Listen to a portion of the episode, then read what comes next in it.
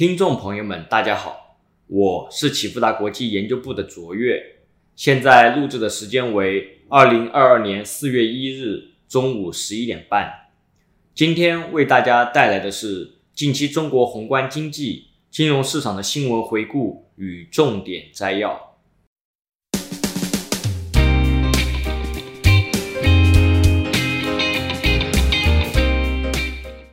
政策方面。国务院总理李克强三月二十九日主持召开国务院常务会议，要求压实责任、落细措施，坚决防止重特大安全事故，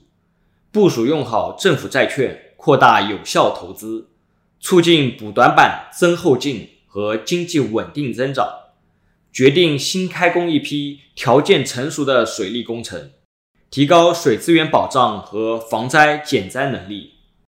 三月三十日，央行货币政策委员会一季度货币政策例会召开，会议提出要稳字当头、稳中求进，强化跨周期和逆周期调节，加大稳健的货币政策实施力度。民生证券认为，本次国常会对当前宏观形势判断展现出更多的忧虑，确认稳增长是当前最主要的政策主线。此外，本次国常会警惕未来不确定性，认为政策取向宜宽不宜紧。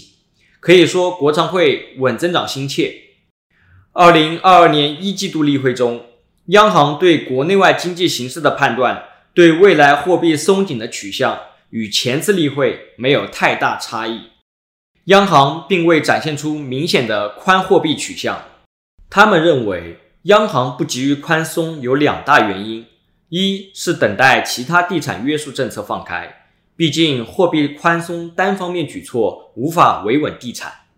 二是等待疫情扩散有所收敛，毕竟动态清零政策约束实体经济活动，这种时候不断宽货币所投放的流动性容易堆积在金融市场，流向实体经济的效率偏低。宏观经济数据方面，上周末公布一到二月工业企业利润数据。本周公布官方 PMI，下周由于清明节连假，周一与周二中国股市和期货市场均休市，周三才开市。二零二二年一到二月，中国工业企业利润同比降至百分之五。从量价利润率的角度进行拆解，我们发现 PPI 同比维持高位，工业增加值回升均对企业利润形成一定的支撑。但碍于全球物价持续上涨，导致企业成本不断上升，利润率大幅下降，大幅拖累工业企业利润的增速。从上下游产业链的角度来看，整个工业企业利润的增长全靠采矿业和上游原材料行业的拉动，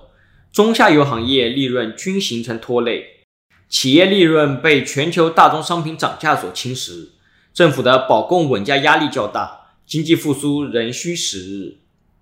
二零二二年三月，中国制造业 PMI 和非制造业 PMI 较二月份均有所回落。制造业方面，受本土疫情和海外经济增长放缓的影响，新订单、新出口订单、进口均有所回落。动态清零政策也进一步限制了生产。由于俄乌冲突导致全球大宗商品价格持续上涨。原材料采购和出厂价格上涨明显，同时原材料去库存、产成品补库存，暗示中下游企业经营压力较大，就业也在收缩区间小幅的回落，显示就业市场仍然面临较大的压力。今年稳增长、稳就业压力受新冠疫情的影响而有所放大。综合来看，一到二月中国工业企业利润同比有所下降。三月份的中国 PMI 也有所回落，均显示中国的经济底尚未形成。股市方面，美元指数从九十八点八降至九十八点五附近，十年期美债收益率从百分之二点四八降至百分之二点四附近。COMEX 黄金期货从一千九百五十七点六降至一千九百四十附近。恐慌指数 VIX 从二十点八一降至二十点五六。十年期减两年期美债利差从零点一八降至零点零四。一九七六年以来，十年期减两年期美债利差变为负值以后，美国经济均陷入衰退。目前看来，美国很难在强硬加息的情况下实现经济的软着陆。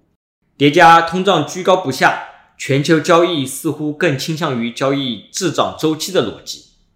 截至二零二二年三月三十一日，A 股创二百四十日新高的股票数量为九十八家，较上周五增加四十家；创二百四十日新低的股票数量为四十家，较上周五增加十三家。申万三十一个一级行业中，五日涨幅榜的前五名分别为房地产、建筑材料、煤炭、银行、农林牧渔。五日跌幅榜的前五名分别为电子、电力设备、有色金属、汽车、国防军工。近五个交易日，共有十四个一级行业上涨，十七个一级行业下跌。最后要分享一个好消息：二零二二年启富达国际财经基石课程开班了。